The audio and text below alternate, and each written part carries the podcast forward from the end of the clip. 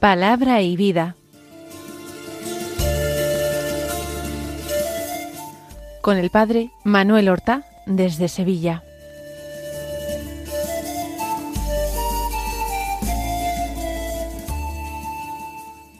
En el nombre del Padre y del Hijo y del Espíritu Santo. Amén. Alabados sean Jesús y María. Muy buenos días, queridos amigos, oyentes de Radio María y seguidores del programa Palabra y Vida. Hoy es el viernes de la semana duodécima del tiempo ordinario. Este viernes es el último día del mes de junio, del mes del Sagrado Corazón de Jesús. El 30 de junio la Iglesia celebra la memoria de los santos protomártires de la Santa Iglesia romana. La Iglesia romana es la sede de los sucesores de Pedro, por tanto de los sumos pontífices, que presiden en la caridad a todas las iglesias locales, que tienen la misión encomendada por Jesucristo de confirmar en la fe a sus hermanos. Una iglesia que nunca jamás cayó en herejía, y que dio en ocasiones históricas valiente testimonio de su fe. Y la primera vez que esta santa iglesia romana dio testimonio de su fe con el derramamiento de la sangre, la primera vez fue en la persecución desencadenada por el emperador Nerón. El escritor pagano, historiador, Tácito, en el libro de sus anales, da perfecto testimonio de esta persecución. En el ámbito cristiano también un papa, el papa Clemente I, obispo de Roma, sucesor de Pedro, en la carta que escribió a los Corintios se refiere también a esta persecución y a esta muchedumbre de mártires. A todos ellos los honramos y no olvidamos que termina el mes del Sagrado Corazón de Jesús y que a este divino corazón que tanto ha amado a los hombres tenemos que pedirle aumento de fe, esperanza y caridad, y particularmente las virtudes de la humildad, ya que él se puso a sí mismo como ejemplo de corazón manso y humilde, y también la virtud de la fortaleza para saber combatir en nuestros días el santo combate de la fe. Dicho lo cual, vamos nosotros inmediatamente a escuchar la palabra de Dios que se proclama en la liturgia de la misa del día. Tenemos un evangelio muy corto de San Mateo, ya lo sabemos. Hoy comenzamos la lectura del capítulo ocho de San Mateo, el capítulo que sigue al sermón de la montaña que ha ocupado en este primer evangelio los capítulos cinco, seis y siete. Los versículos 1 al 4 del capítulo 8 dicen así. Al bajar Jesús del monte, lo siguió mucha gente. En esto se le acercó un leproso, se arrodilló y le dijo, Señor, si quieres, puedes limpiarme. Extendió la mano y lo tocó diciendo, quiero, queda limpio. Y enseguida quedó limpio de la lepra. Jesús le dijo, no se lo digas a nadie, pero ve a presentarte al sacerdote y entrega la ofrenda que mandó Moisés para que les sirva de testimonio. Pues vamos a extraer algunas enseñanzas y algunas conclusiones válidas para nuestra vida cristiana. Enseñanzas y conclusiones que debemos tratar de profundizar, de grabar en nuestro corazón por medio de la oración. El texto comienza con aquello, al bajar Jesús del monte. Recordemos, había subido al monte y allí en, en lo alto del monte había predicado ese famoso sermón de la montaña. Pero Jesús no se queda en el monte y sus discípulos tampoco. Dice el texto que lo siguió mucha gente. Mucha gente subió al monte para estar con Jesús, para escuchar a Jesús, para aprender de sus labios y mucha gente lo sigue. Porque el objetivo no es quedarse en el monte, el objetivo es estar con Jesús. Y esto que nos dice a nosotros, esto que puede enseñarnos, ¿qué podemos meditar a partir de este simple primer versículo de nuestro texto? Pues una cosa importante.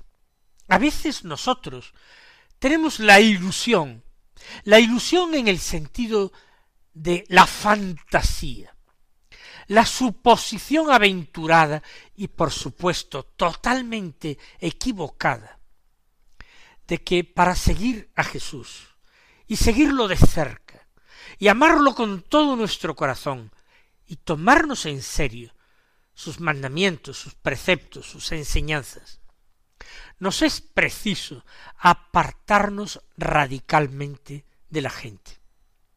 De hecho, en la vida de muchos santos así lo encontramos, pero no en la de todos. De hecho, el Señor es muy probable que nos llame a la inmensa mayoría de los cristianos a seguirle en el mundo, en una vida en el siglo, en una vida secular, que eso significa en el siglo. Eso significa seglar, el que vive en el siglo en el mundo. Y se puede ser un laico secular o un sacerdote secular. Pero ambos, el laico, miembro del pueblo de Dios, no perteneciente a su jerarquía, o el sacerdote, que pertenece a la estructura jerárquica de la Iglesia, ambos viven en el siglo en el mundo. Y por tanto no tienen que apartarse y separarse de la gente para estar con Jesús. De hecho, en la cima del monte mientras Jesús predicaba, todos pensaban seguramente que eran discípulos especiales para Jesús. Todos, en un momento u otro, creyeron darse cuenta de que Jesús los miraba de una forma particular a ellos. Todos terminaron aquel sermón de la montaña con la convicción profunda de que muchas de aquellas palabras las había dicho Jesús precisamente por ellos, o porque conocía sus circunstancias, o porque, oh maravilla, Jesús leía sus corazones y se adelantaba a que ellos tuvieran que exponerles sus necesidades, o sus dudas, o sus preguntas. Todos creían ser especiales para Jesús, todos creían que el Señor se dirigía particularmente a ellos y que les daba respuesta a una pregunta que ni siquiera habían podido llegar a formularle. Ellos habían estado con Jesús, pero no habían estado solos con Jesús, sino en medio de una multitud, porque a Jesús lo había seguido una gran muchedumbre al monte, y ahora una gran muchedumbre bajaba con él del monte. Podemos perfectamente leyendo el Evangelio o cualquier otro libro sagrado, cualquier otro libro inspirado por el Espíritu Santo, podemos darnos cuenta que esas palabras fueron dichas y escritas especial y particularmente por nosotros. Y no nos equivocaremos, es verdad, es así. Y Dios me tuvo en cuenta en su infinito amor desde el instante que inspiró al evangelista o al autor sagrado que escribiera aquellas páginas o aquellas líneas de la Biblia me tuvo en cuenta a mí, tan importante soy para el Señor, tan querido por el Señor, tan escrito está mi nombre y con caracteres tan indelebles en el sagrado corazón de nuestro Señor Jesucristo. No hemos de retirarnos, no hemos de buscar esa eh, lejanía o alejamiento de nuestros hermanos. Cierto que para orar, para considerar estas cosas, la soledad acompañará a veces. Más importante que la soledad es el silencio. Podemos estar en medio de un buen grupo de cristianos como nosotros, de un buen grupo de hermanos, que están igualmente quizás en la iglesia, pero como nosotros, entregados a la tarea de buscar a Dios, de orar mentalmente, hablando cada uno a su Señor desde el secreto de su corazón.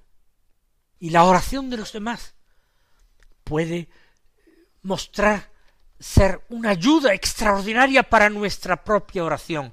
La oración de nuestro prójimo puede sostener nuestra propia oración y enriquecerla y acompañarla y hacer que obtenga mayor fruto, porque el Señor ama que los cristianos oren juntos y promete su presencia y su asistencia personal cuando dos o tres se reúnen en nombre de Jesús para orar. Por eso digo, es más importante el silencio que la soledad. El silencio sí es importante porque somos criaturas débiles, porque con poca cosa podemos distraernos, se nos va, como habitualmente se dice, el santo al cielo. Nos olvidamos de ese gran negocio que teníamos entre manos, que era la oración. Y el vuelo de una mosca sencillamente nos deja absolutamente interesados y cautivada nuestra oración. Por eso el silencio ayuda. La soledad con frecuencia es condición necesaria para el silencio, porque nuestros hermanos, ni siquiera los cristianos a veces, saben apreciar esa gran riqueza que es el silencio. Un silencio fecundo, donde todo se convierte en oración, donde todo ayuda a la oración, donde la oración como incienso perfumado brota sin ser dispersado hasta el mismo trono de Dios desde el templo. No digo desde la iglesia en que nos reunimos, sino desde ese templo espiritual que somos nosotros, según Jesús nos enseñó en el Evangelio. Por tanto, es importante tener en cuenta esta idea. Podemos orar con los hermanos, más aún, debemos buscar ocasiones para orar con nuestros hermanos. Falta oración comunitaria, nos es necesaria la oración en común. Me lo decía una hermana cristiana. Oramos, se ora en la iglesia demasiado poco en común. Debemos multiplicar las reuniones de nuestros grupos de oración. Debemos participar con mayor gusto y mayor frecuencia en la liturgia comunitaria de la Iglesia. Debemos ponernos de acuerdo para algo tan sencillo, tan fácil, tan al alcance de cualquier cristiano, como es rezar el rosario junto a otros hermanos. Eso sí, a veces, para una oración personal, el silencio es conveniente y la soledad ayuda. Pero hay tiempo para todo. Jesús en ocasiones subió al monte a escondidas de los suyos para quedarse él allí solo, o se adentró en el desierto para lo mismo, para buscar y encontrar soledad y silencio, en el que poder sumergirse plenamente como lo deseaba su sacratísimo corazón en esa oración total y perfecta dirigida al Padre. Tenemos tiempo para orar personalmente, individualmente. Tenemos tiempo para orar en común. Tenemos tiempo para leer y hacer lectura espiritual y enriquecer de esta manera nuestra oración personal o comunitaria. La lectura de buenos libros espirituales, de la palabra de Dios, por supuesto, en primer lugar, pero de tantas y tantas obras de santos, maestros en los caminos del Espíritu, y vidas de santos, que tanto y tanto aprovechan o nos aprovechan a muchos cristianos. Tenemos tiempo para un ocio compartido con nuestros seres queridos, tiempo para el estudio, tiempo para el trabajo, tiempo para cultivar la amistad. Tenemos que aplicarnos una cierta disciplina, tenemos que buscar un cierto orden y concierto en nuestra vida, pero el Señor nos regala cada día para estrenar nueve citas, veinticuatro horas, para que las empleemos en su servicio y nuestro propio provecho.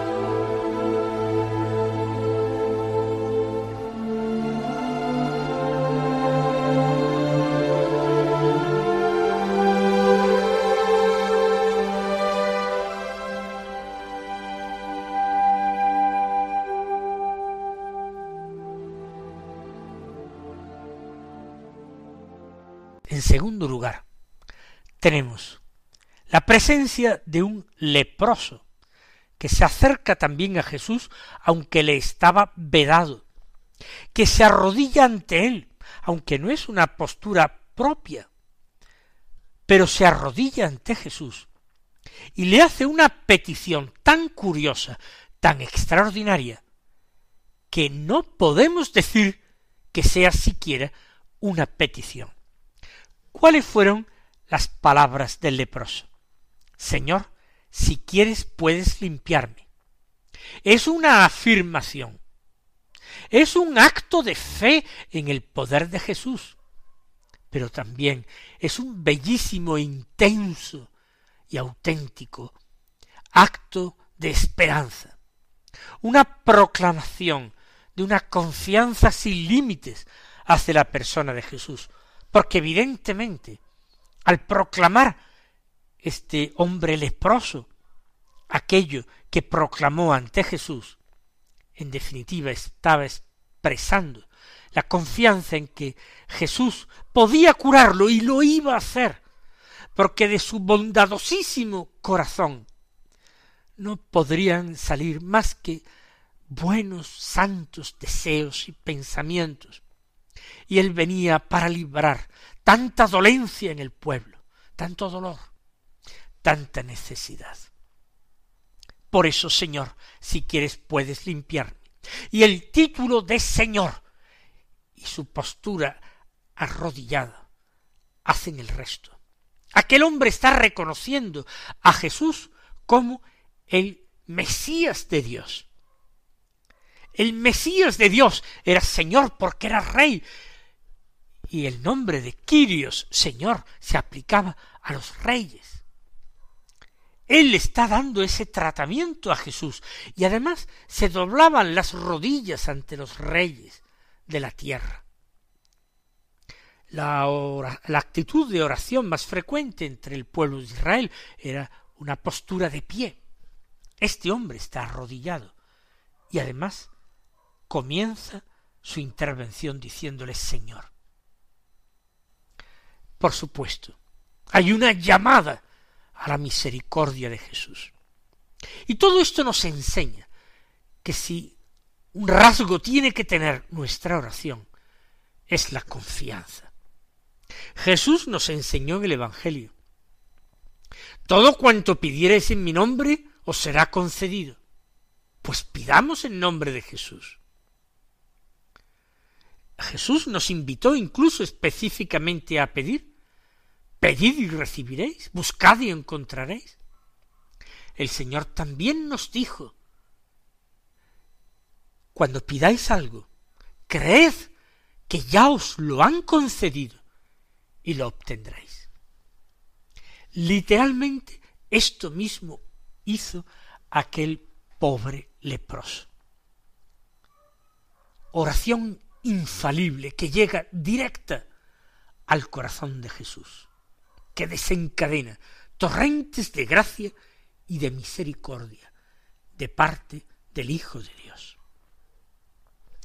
En tercer lugar, Jesús no responde palabras, Jesús actúa, extendió la mano, símbolo de su poder, del poder de Dios. Extendió la mano, lo tocó, a pesar de que era leproso, de que aquel contacto lo podía convertir a él en impuro o recibir un contagio de su enfermedad. No, extiende la mano, lo toca y dice, quiero, queda limpio. Así de sencillo, sólo tres palabras que revelan desde la majestad infinita de Jesús su poder divino. Quiero queda limpio y extendió la mano. ¿Cuántas veces el Señor no nos habrá dicho al oído estas palabras? Habrán resonado en nuestro corazón sin que nosotros les prestáramos la más mínima atención, porque nos parecía quizás que nuestra petición, que nuestro deseo era imposible de alcanzar, que hubiera sido algo demasiado bonito para ser verdad. Tantas veces quizás hemos barruntado esa respuesta por parte de Jesús, pero no coincidía exactamente con nuestros deseos o pretensiones. Claro que el Señor nos respondía otorgándonos, otorgándonos torrentes de gracia y de mercedes. Pero nosotros queríamos eso de otra manera. Queríamos que el Señor se plegara a nuestras opiniones o a nuestros caprichos. Y eso no lo hizo el Señor. Aquel hombre que así suplicó, que así reconoció en Cristo Jesús al Dios omnipotente y poderoso. Aquel hombre, al instante, dice el texto, quedó limpio de la lepra. Y ahora viene ese aviso de Jesús al que ya estamos acostumbrados en la medida en que leemos los Evangelios. No se lo digas a nadie, el Señor quiere que se guarde todavía el secreto mesiánico. Él no quiere dar lugar a falsas expectativas acerca del Mesías. Pero eso sí, le pide que cumpla la ley de Moisés. Ve a presentarte a los sacerdotes y entrega la ofrenda prescrita en la ley de Moisés. Mis queridos hermanos, que el Señor os colme de sus bendiciones y hasta mañana si Dios quiere. Han escuchado en Radio María Palabra y Vida, un programa que dirige el Padre Manuel Horta.